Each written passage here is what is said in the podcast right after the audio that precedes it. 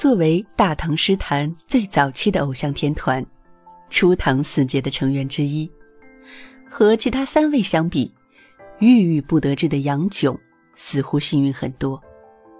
写出《滕王阁序》的王勃，早已在北还途中落水；写出《咏鹅》的骆宾王，在陶武运动失败后神隐人间；写出“得成笔墨何辞死，只羡鸳鸯不羡仙”的卢照邻，也因身染绝症，最终自投于冰冷的水中。这四个人啊，就像是在争相印证着“天妒英才”这四个字一般。匆匆而去，留给后世无限的唏嘘。杨炯出生在当时颇具名望的杨家，他的祖上呢是弘农杨氏一族，可谓是人才济济。虽然到了祖父和父亲那一代几乎没有什么官职，可是家族的基因却还在。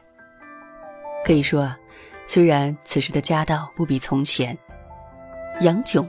也算是出生在一个文武世家，这样的家庭环境自然是别人不能比的。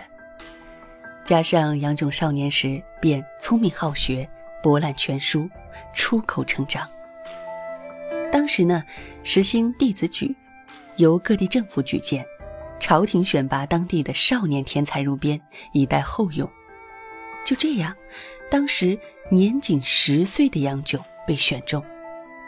年纪轻轻便已经一只脚踏入了仕途，小小年纪已经实现了经济独立，每天读书写字还有工资拿。可这样的日子，一过就是十几年，整整十多年，他在一个微不足道的职位上，心急火燎，却又无能为力，只能把满腔郁闷诉诸笔端。他曾经以青苔暗喻自己：达而不显，穷而不沉，书卷自如，隐晦曲折，含而不露。实则是在安慰自己：别着急，沉住气。